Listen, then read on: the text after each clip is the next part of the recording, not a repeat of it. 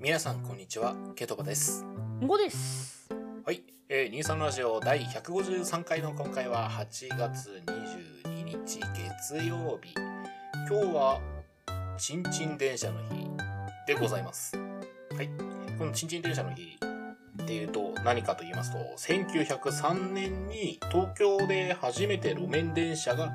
走った新宿品川間で走った日にちなんで制定されたちんちん電車の日ということらしいですいやこれさ調べたんですけどあの実は路面電車が日本で初めて走ったのは1890年5月4日ですよっていう情報もあるしなんだったら1895年の2月1日にあの日本で最初で一般の道路を走ったのは京都の路面電車ですよみたいな情報がありましてううん。ん加えて最後には6月10日に路面電車の日がありますって言われてなんかあれよねあの23ラジオの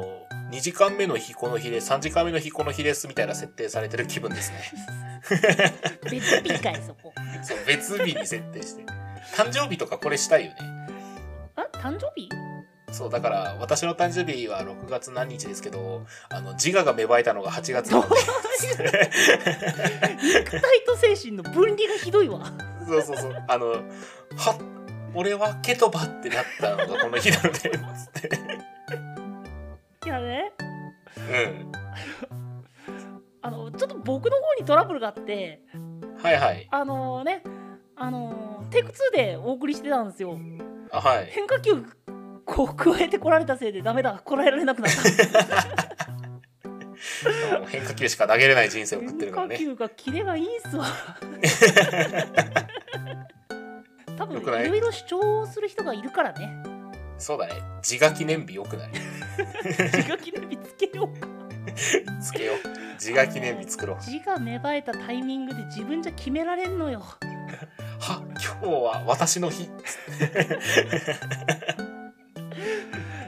それはもう記憶力と脳の発達がすごいだけやからね。あ自我芽生えて最初にすること記念日の制定ってすごいな。もうパパとママって喋った瞬間にじゃあ次記念日いつにしようか記念日いつにするね お父さんお母さんも大変だよそれ生まれながらの王の素質があるな。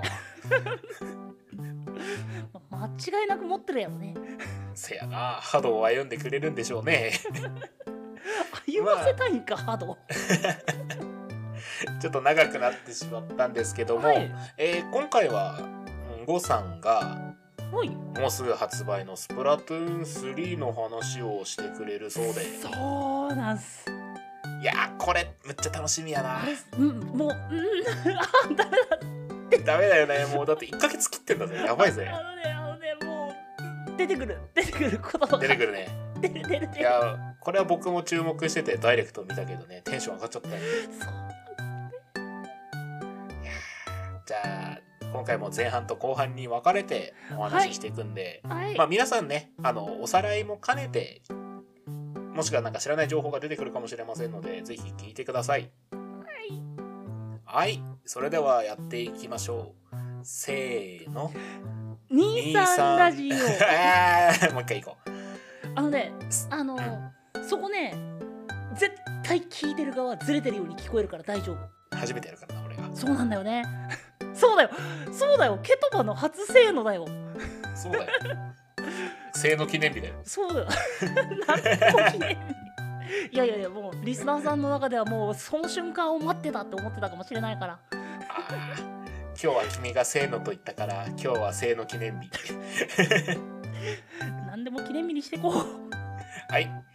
それではやっていきましょう。せーの。 23ラジオ。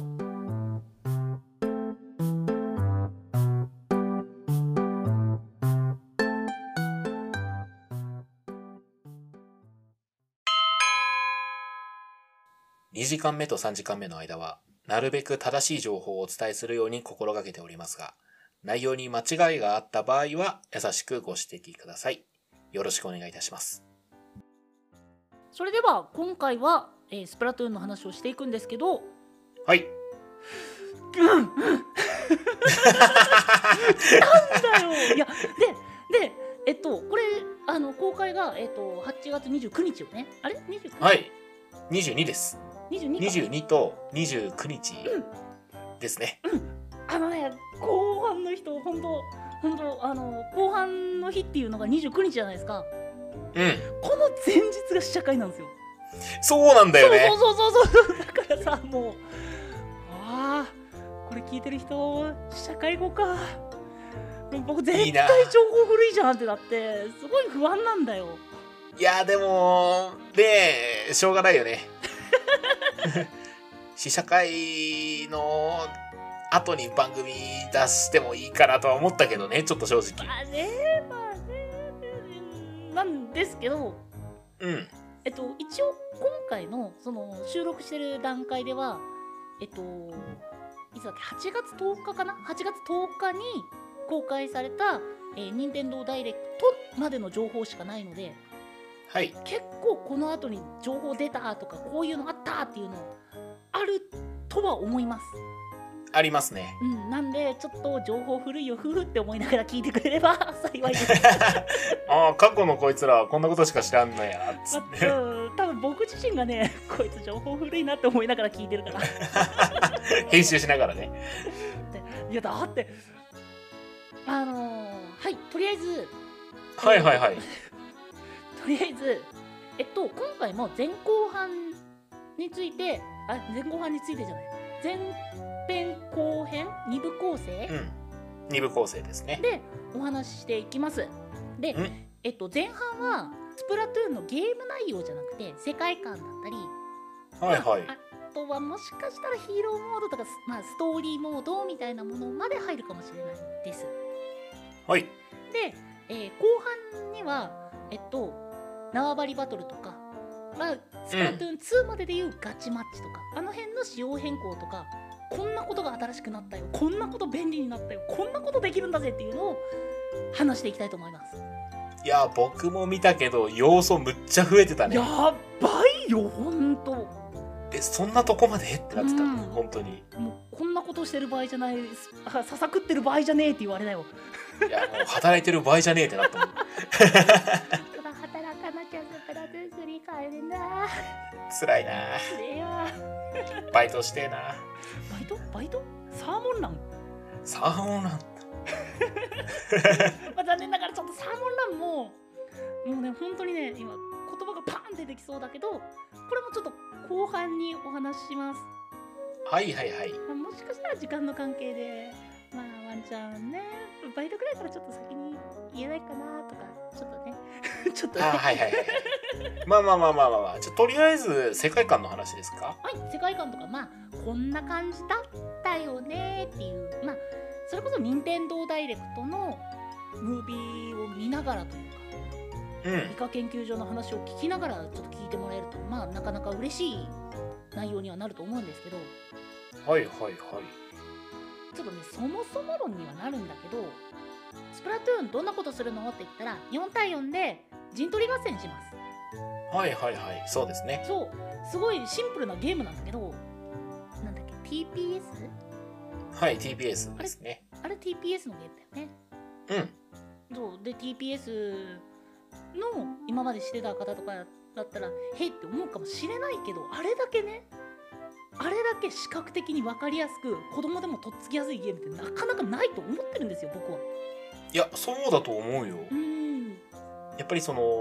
ほら「フォートナイト」とかもさ絵柄は可愛いけど結局使ってるのって現実でありそうな銃だったりするからうね、ーんケトコ確かそっちの方もしてたもんねあそうですね私フォートナイトエーペックスとか ITPS 系 FPS 系好きなのでよくやってますけどうーんやっぱねスプラトゥーンのゲーム性は唯一無二だねうーんうん僕もその知識が足りないだけかもしれないけどああいうポップな感じでできるゲームポップな感じでできる TPS ゲームっていうのがうんもうもうあの手に完全にやられてしまったタイプなんですけどわかるよああそうだよねいやあれだって実際「スプラトゥーン2」から5年だっけえあもうそんな経ってんのスプラトゥーン2が出てから5年くらい経ってるんですけどはいはいはまあ、世界観の話にちょっとつながるんですけどうんあれ時間経ってるよね中中の時間も多分経ってるんですよあそうなんだそう、まあ、ご何年かはごめんなさいちょっとさすがにムービーからじゃ分かんなかったんだけどうんあのスプラあそうスプラトゥーン2でも出た「当たり飯レ」とかうんうんうんうんうんあとスパイキーとかが成長してるんですよ、あ確かにそうスプラトゥーンのあじゃあスプラトゥーンじゃなかった ススパイキーの頭身が伸びてんだよえなんかワンとかってさ確かなんかちっちゃい子供だったよねえっとねスパイキーは1では出なかったんだよえそうだっけそう登場人物の、まあ、キャラクターの一人のスパイキーっていうのが、えっと、2から出てあのプレイヤーの装備のなんか調整みたいなことをしてくれるキャラクターがいるんですけどうんうんなんかもともとドラえもん体型というか二頭身というかそうだったねそうああいうちっちゃい体型の子供っていう感じだったんですけどこれねあのムービーで発覚したの普通のあの八頭七八頭身みたいなスタイル良くなってたよねそうそういうのがあってんだよそっかそれとかその当たり飯れ当たり飯れもハゲてんだよ、いやーえーご存命でよかっじいちゃんだからねたそうね まあという感じでもうゲーム内でも結構時間が経った感じの設定になってると思いますさすがにあれははあそう確かに言われてみればそうだなうーんなんかこうプレイヤーの心にダイレクトに来るのやめてほしいわ いやまあプレイ層がね子供だったら大人になったなっていうやっぱ嬉しさの方が勝つんだろうね そうねそうそう子供だったらね子供だったらねはいちょっとこの話はやめましょうゲフンいはいやでもねそれこそそういう子供じゃなくても楽しめるゲームだからええんやっていうことでまあ世界観としては若干2の頃より未来の話なのかななんて思いながらなんですけどえでもちょっと待って武吉全然年取ってないねあのねそのその話後でしようと思ってたけどちょっと先にねああのはいはいはいはい菊池う君んあのデザインの大元が株とかになんですよ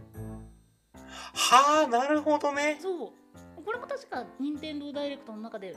言ってた「カブトガニの武吉」って言われるいうふうに言われてるんですけど、う見んた目が変わってないキャラクターってもしかしてそういったねっていうなるほど細かいなそう本当にそういうのもねもういいよねいいねオタク特有の語彙力喪失いやいいと思うよ当に俺もちょっと楽しいようん、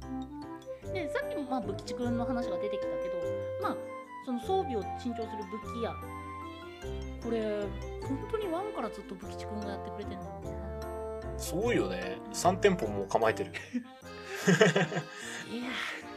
すげえなやりてやーで装備の頭が、うんえー、と大村さんはいはいまあ大村だしオウムガイをオウムガイベースの大村さんかなっていうふうに思ううんデザインで、でもねそうですねそうそうそう任天堂ダイレクトでフォーカス当ててもらわないとし分かんなかったんだけど谷志が店長なんだねねねちっちゃかったよね あいたってなった い俺たがあ見れたフォーカス当たんなかったら多分僕プレイしてても気づかなかったと思うもんいやお前店長なんかいってなったもんあで、えー、と福屋が、えー、花笠さんクラゲですね ああはいはいはいあの中国人みたいなねそう喋り方するなんかなんかすごくさなんかワワールドワールド感何あれなんか他のところから来た人ってことなのかどなうなんだろうねなんか人口の爆発的増加があると実際世界でも起こるようなあの建物がすごい上にブワーって伸びてくはいはいはいそんな感じのありま街すね並みだったじゃないですかうんいや一回繁栄したんじゃねってすげえ思ってたねえなんかちょっとスラム街感もあるもんね今回あスラム街かえそうじゃない俺なんかスラム街っぽいなと思ったすごいあもう僕イメージその人口が伸びた繁華街みたいなああなんかねワンはどっちかっていうとこう都市開発が進み始めたぐらいの場所ってイメージだったんだそんな感じでの2は東京でいう原宿とか下北とかああいうちょっとおしゃれな街ってイあメージだったよーそうねビルとかは高くすごい高いビルが増えてるけどなんか住宅街っぽくはなかったねそうそうそうそうそうそうそうそうでほら電車に乗っていくじゃん実際にうんうんうんうん、だからそういうイメージで3は割と発展したからこそ生まれるちょっとあの貧困街のイメージだっおーその発展したその先のねたそうそうそうそうそうそうそうおーなんか任天堂ダイレクトのスタートがさ砂漠みたいな感じだったじゃん、はいはいはいはいであれ刺さってたのがてか地面に突き刺さってたのが多分バスとか車とかそっちの方だったじゃんうんだから結構文明がそのそれこそオクトエキスパンションであの敵方が、えーなんか滅ぼしてやるって言ってたようななんかそれの余波を受けたみたいな感じの急な後輩感が出てうんうんてでそれ関係かなんか考えてなかったけど確かにねそう飯田ちゃん無事かなそうじゃあちょっとそっちの方もだけどあのうん新しくそうナビゲーションをしてくれるというかみんなのはアいイはいデアポジションというか、もう公開されましたね。いやー今回も悪強そうだねねえ いや僕ね2に入った時あのそれこそ古参ではあの解雇中みたいな感じで「いや1の方が良かったわ2はちょっとな」みたいな感じで車に構えてたんですよ。はいはいはいでは2始めていくと「あーやっぱ2人ともいいわ」ってなったけどたんですよ。いちょろいないや本当にね。で3のそのそれこそねうん PV 見た時に思ったのはいややっぱ2の方がいいわ2の方が良かったわ3はななんかピンとこないよなって思ったんですよはい1ヶ月後楽しみですね どうなってんのかなうつほちゃーんってなるのかなってるかもねなまなんかね変な部分で万太郎に人気出るんじゃないかなってもちょっと見てるあでも SNS 見てると万太郎人気でしたあねやっぱりうんあ今の段階からやっぱ万太郎人気なんだいやーどうなるんだろう楽しみだなそこも含めて、ねえもうそこもやっぱ幕を開けてみないとわからないラインあれなんですかね相当先の話ですけどうん3最後のフェスでってちょっと考えてるところがあってこれいいやカットしてください なんでなんでなんでなんでなんでなんいやでいいじゃんほらちょっとゲームシステムにも関わるんだけどじゃ後半でそうそう後半で話そうそうねじゃあちょっと後半での話を楽しみにしてます、はいはいはいでも他にもすごい便利になってる機能多かったんだよいやーいっぱいあったねあの、えー生コフォン生古本ちょっと見た目グロベスクだったけどねあれすっごいなと思ったのがうんあの2までみもうみんなが思ってたことうん最初のステージ説明が長いゲームを起動して最初にああはいはいはいはいはリいーダはーちゃいんと姫ちゃんが、今のレギュラーマッチのステージはこれだ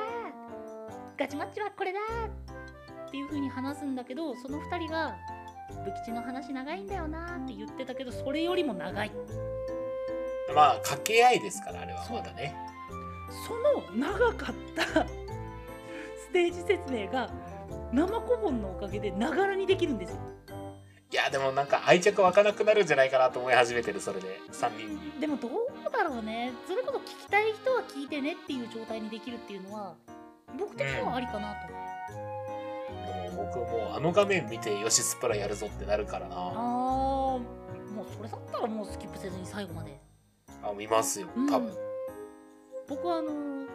なんだろう友達と通話しながらとかやってたからでうん友達と通話してあっち準備できてるよーっていう時にカチカチカチカチカチカチカチカチカチごめんちょっと待って今カチカチカチカチカチ今ちょっと説明受けてるカチカチカチカチカチカチ、今姫ちゃん喋ってるからまあ、っていう状況があったりしたんで多分多かったと思うんですよプレイヤーの中にはうんだからもう使いやすく遊びやすくっていうところが進化してってるなっていうのも思ったいや UI が進化してるねどんどんそういう意味では、本当にねまあっていうところでちょっとね前半はねここいいよねここいいよねっていう雑談メインになっちゃいましたけど、うんまあ、後半からそれこそこういう新しい武器出たよとかこういうスペシャル見えたよねとかまあでも後半、うん、後半にはそういった話をメインにお話ししていきたいと思いますはいまだまだ続きますね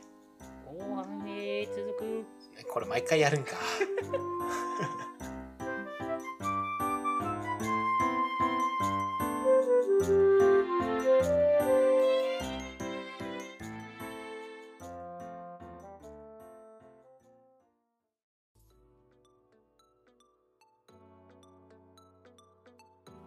23ラジオエンディングのお時間となってしまいましたはいはいはい今回はスプラだいやースプラトゥーンはもう俺休み出したよスプラトゥーンの次の日 スプラ休暇取りましたいいな僕ダウンロード版なんで即日12時超えた瞬間から多分始めてぁやましいやもう最悪おむつ履いてい やめなさいちゃんとやりなさい衛生的にしなさいいやあのね僕ねその、ソフトは物自体が欲しい派コレクコレクション派なんですよはいはいはいはいいやだからねいやすごい便利っていうの分かってるんだけどねダウンロードの方がいやだってそのその日届いたとしても早くてもさ9時10時じゃんそうなんだよね朝一でもそねその9時間もったいなくないってなっちゃ ったくそスプラトゥーンに関してはあーじゃあケトバーからの LINE でめっちゃ面白いよこういうモードあるよヒーローモードクリアしたっていう LINE が流れてくるのかあむっちゃネタバレしまくるから怖い怖い怖い怖い ネタバレダメ絶対それは暴力だあのヒーローモード全部先にクリアしてこうなってたよストーリー全部こうだったよっつってまさかあのキャラがあいつ出てきたようーネタバレ怖いそうだからもうネタバレが怖いみんな当日に買おう、そうそして SNS はなるべく見ないでおこうんクリアしてから見よう、うん、いや悩みますね最初に縄張りで武器を解放していくかヒーローモードを先にやるかう僕ね並行する悩むよね平行もありだねでも俺先にヒーローモードやっときたいかなああなるほどねあの自分のイカちゃんに愛着持っちゃうからそれでああなるほどなるほどそうそうそうそうそうそうそれ待ってね先にヒーローモードやりたいかなうんそうだな SNS の関係上そっちの方がいいのかないやほんとそうよ絶対ネタバレ上がるからうん毎回あの何真面目だったりくだらなかったりちょっと笑えたりっていうあのストーリー結構好きなんだよねねうんもう何も考えずに見れるから俺はすごいそう好き本当にあー僕は0時勢には負けないぞネタバレはね送んないでおくからそうねうんというところでえー、と後半も引き続きスプラの話ですがスプラトゥーン3の、えーバトルだったり仕様変更だったりっていうところをメインでお話ししていきたいと思いますのでぜひそちらの方も、えーお楽しみお待ちいただければと思いますよはいよろしくお願いしまろすしくお願いしますということでご意見ご感想ご質問じゃんじゃんお待ちしております概要欄にありますメールアドレスか各種 SNS にてお願いいたしますお相手はケドバと5でした